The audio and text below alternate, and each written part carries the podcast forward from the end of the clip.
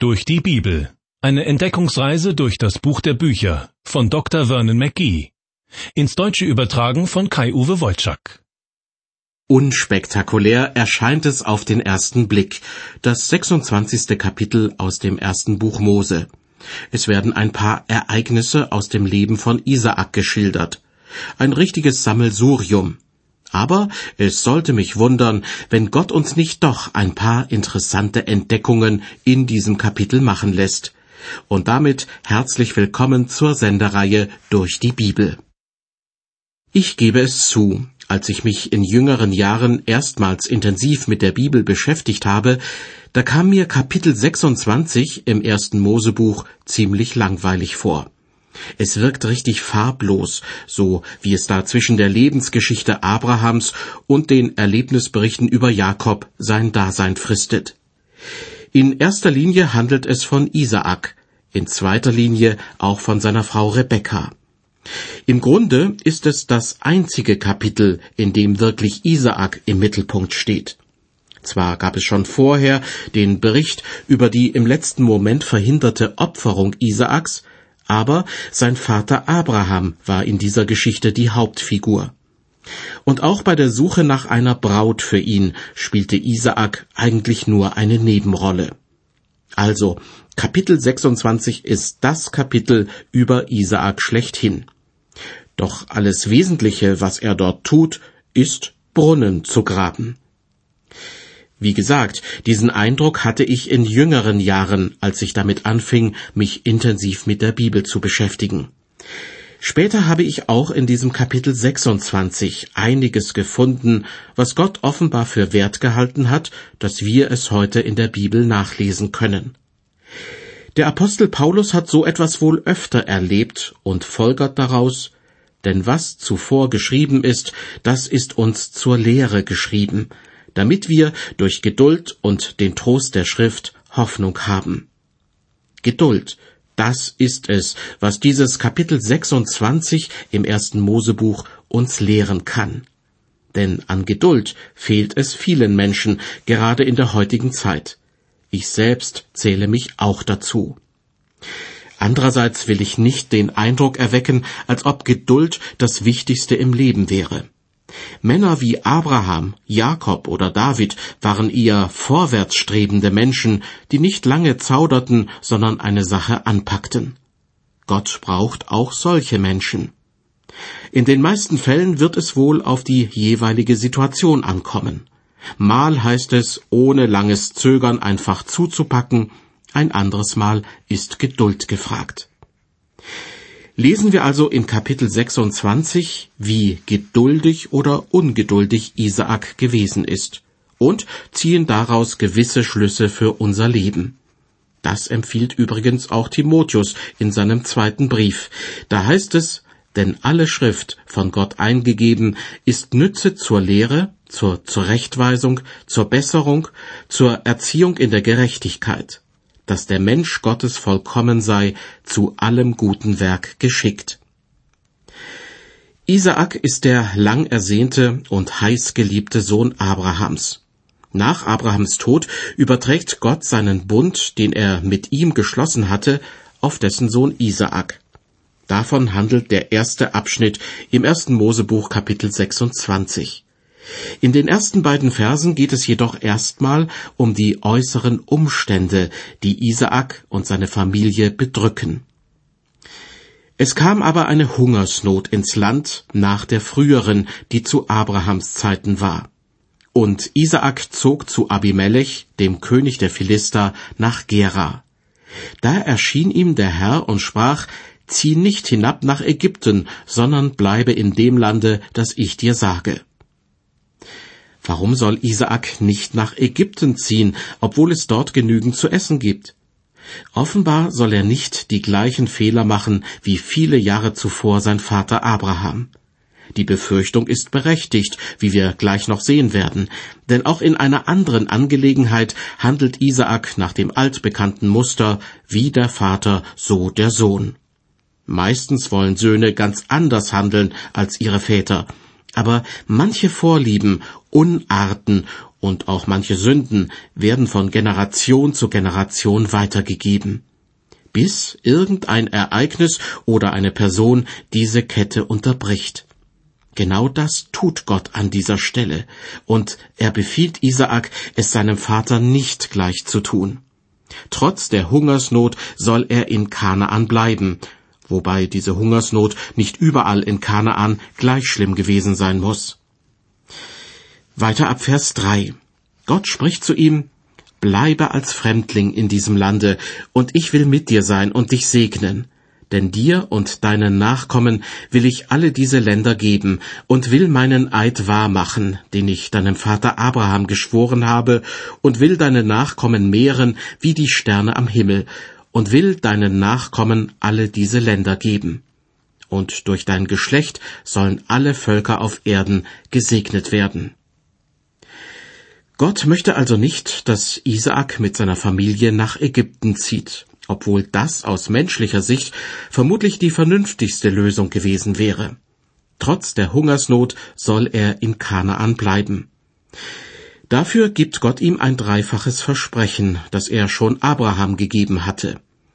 Dieses Versprechen beinhaltet erstens das Land Kanaan, das aus verschiedenen Regionen und Herrschaftsgebieten besteht.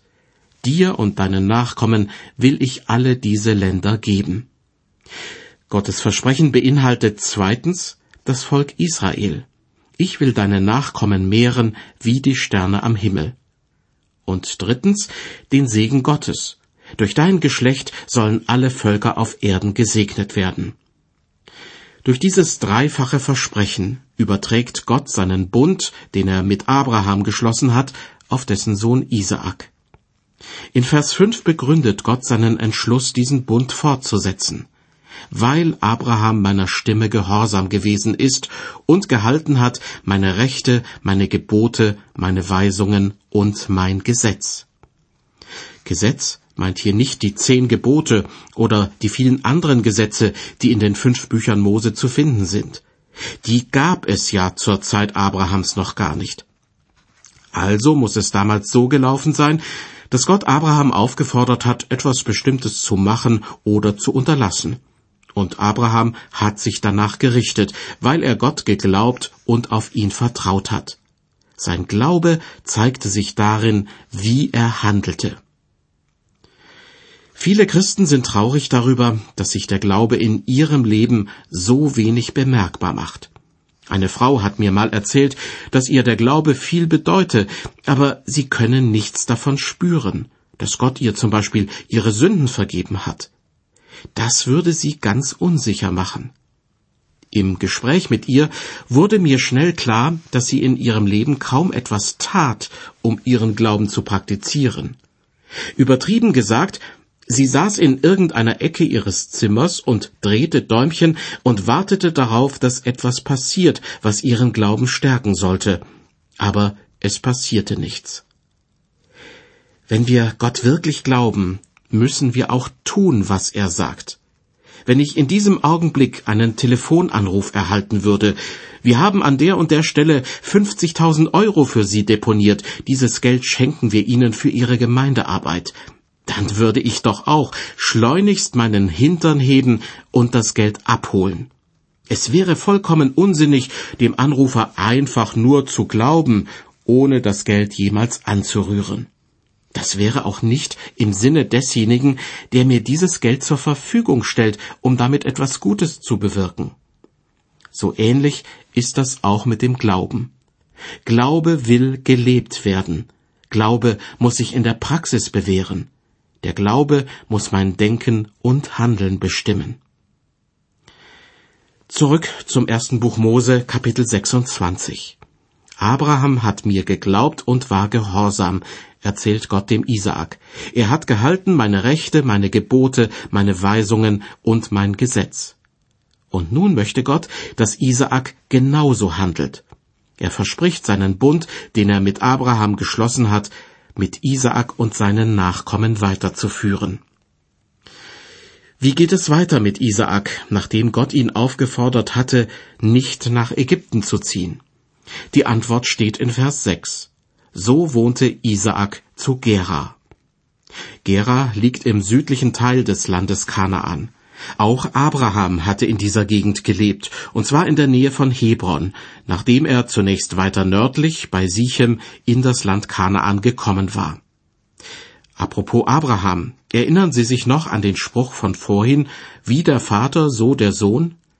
Jetzt kommt die Bibelstelle, die darüber berichtet, wie Isaak die gleiche Dummheit begeht wie viele Jahre zuvor sein Vater Abraham.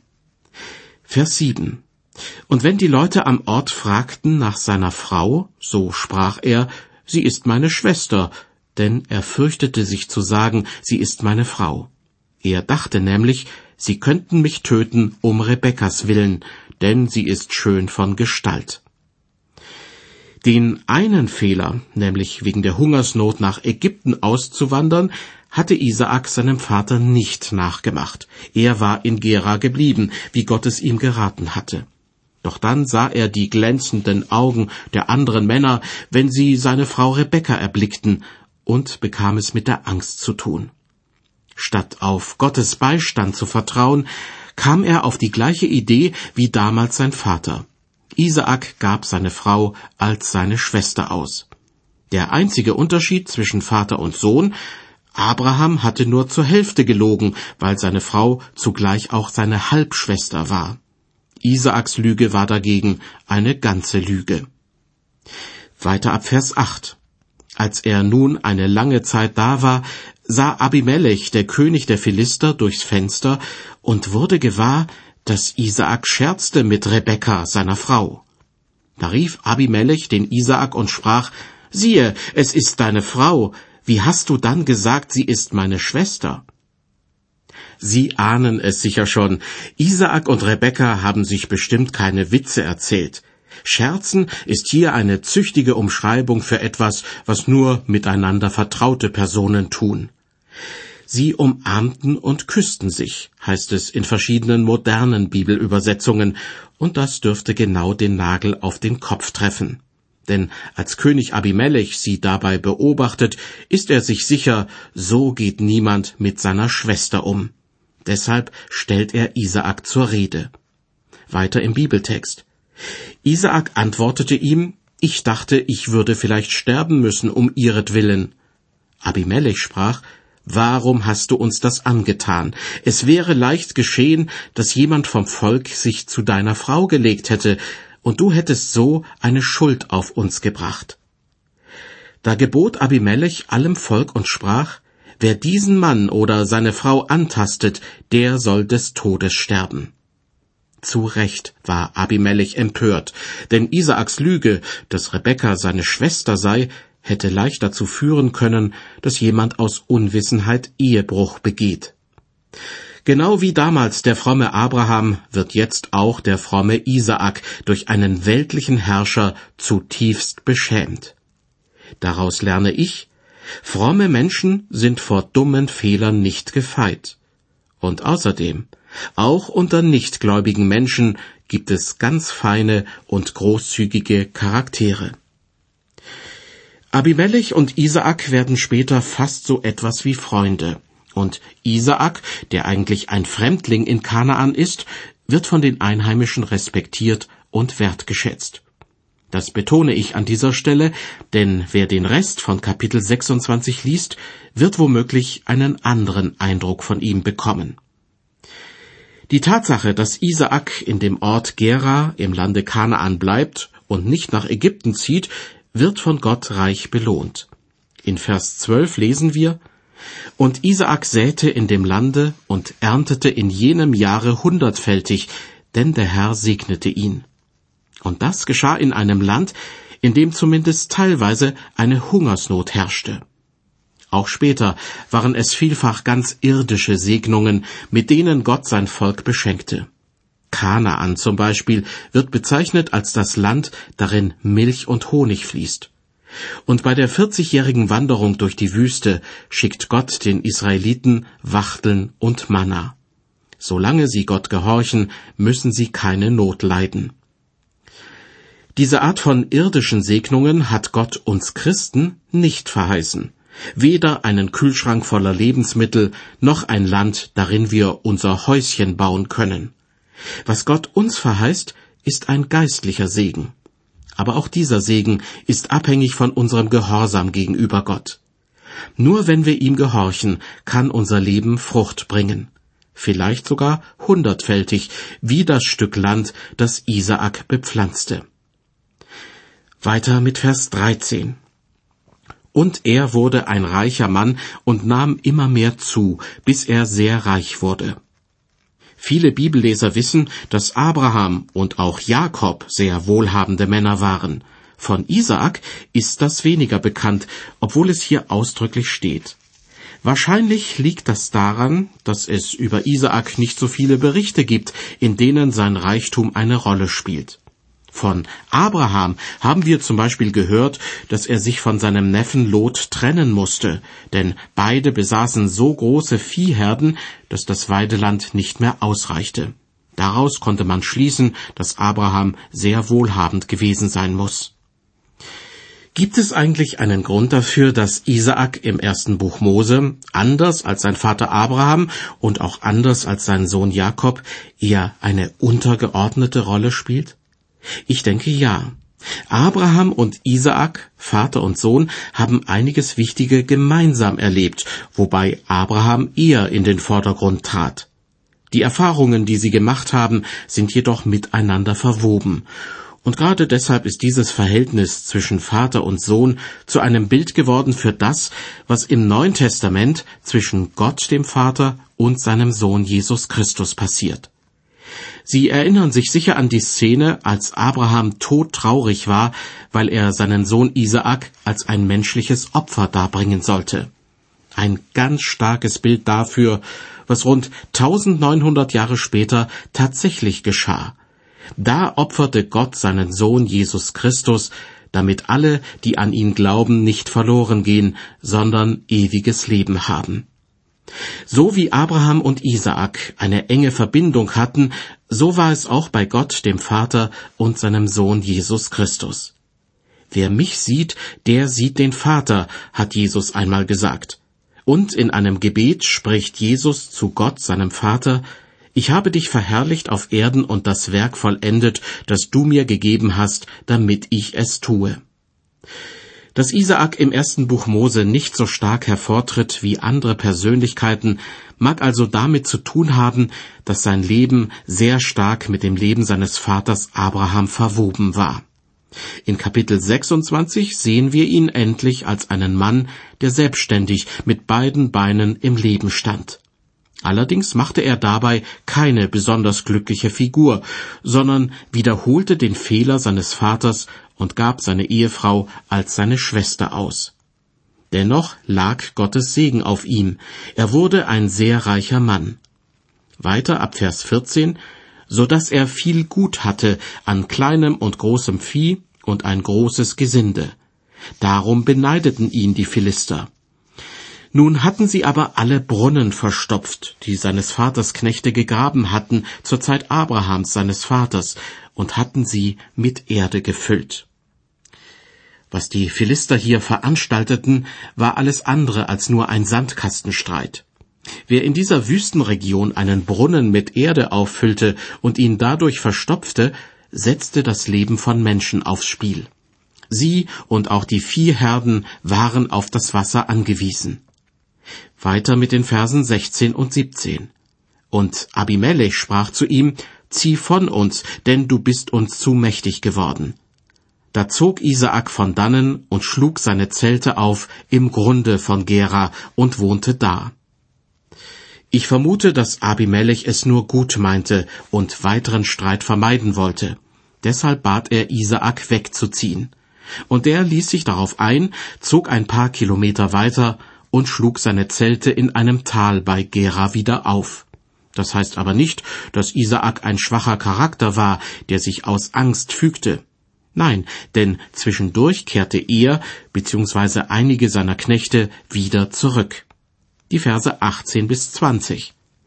Und er ließ die Wasserbrunnen wieder aufgraben, die sie zur Zeit Abrahams, seines Vaters, gegraben hatten und die die Philister verstopft hatten nach Abrahams Tod und nannte sie mit denselben Namen, mit denen sein Vater sie genannt hatte. Auch gruben Isaaks Knechte im Grunde und fanden dort eine Quelle lebendigen Wassers. Aber die Hirten von Gera zankten mit den Hirten Isaaks und sprachen, das Wasser ist unser. Da nannte er den Brunnen Zank, weil sie mit ihm da gezankt hatten. Anlass für den Zank war das wichtigste Grundlebensmittel für den Menschen überhaupt, Wasser. Ohne Wasser kein Leben. Deshalb wird auch das Wort Gottes manchmal als das Wasser des Lebens bezeichnet. Wir würden verdursten, wenn Gott uns dieses Wasser abdrehen würde. Als Christ bin ich darauf angewiesen, dass mir Gottes Wort täglich neu zur Verfügung steht.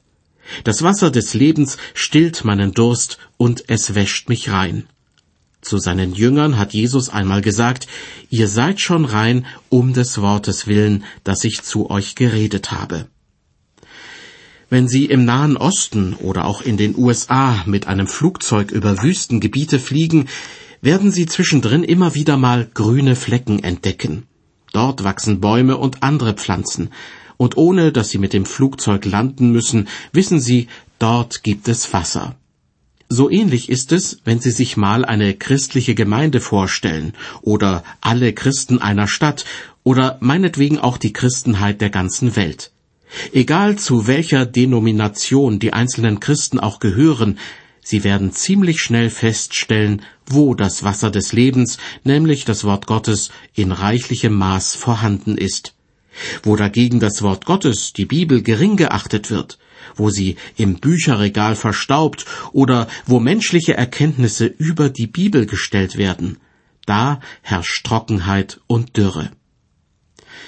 Zurück zu Isaak und seinem Streit mit den Hirten von Gera.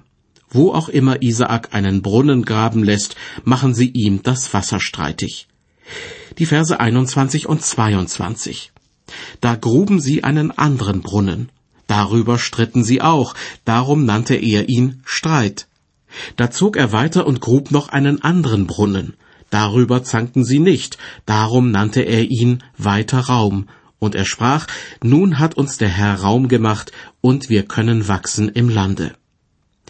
Hier zeigt sich eine Eigenart Isaaks, die man negativ, aber auch positiv sehen kann.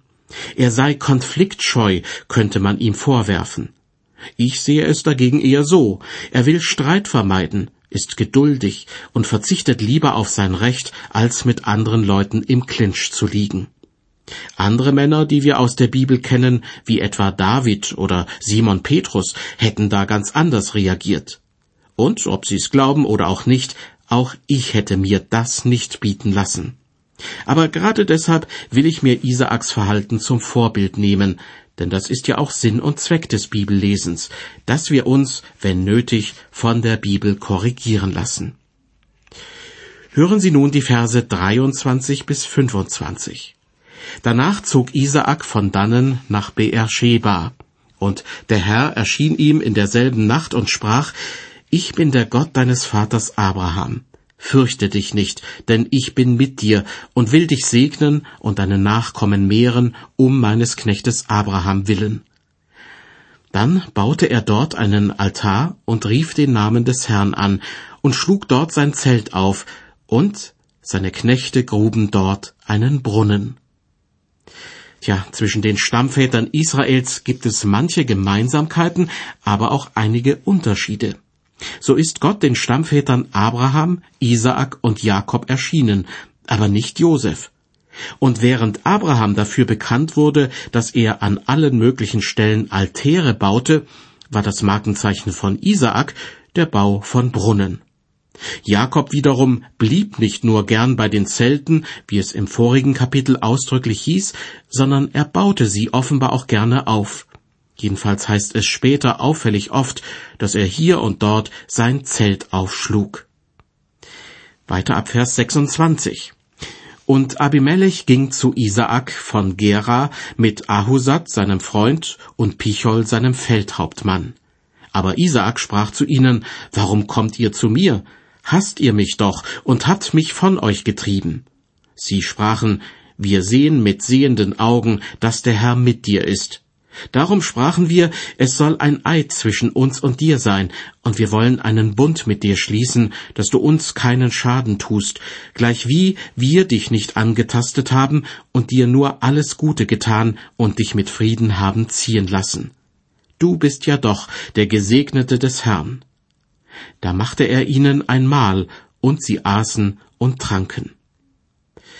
Isaak hatte sich immer weiter von Gera entfernt, um wegen der zugeschütteten Brunnen keinen großen Konflikt heraufzubeschwören.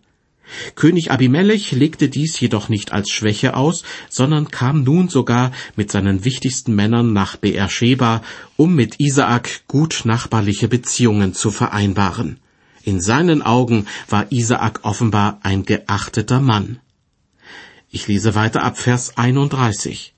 Und früh am Morgen standen sie auf, und einer schwor dem andern, und Isaak ließ sie gehen, und sie zogen von ihm mit Frieden.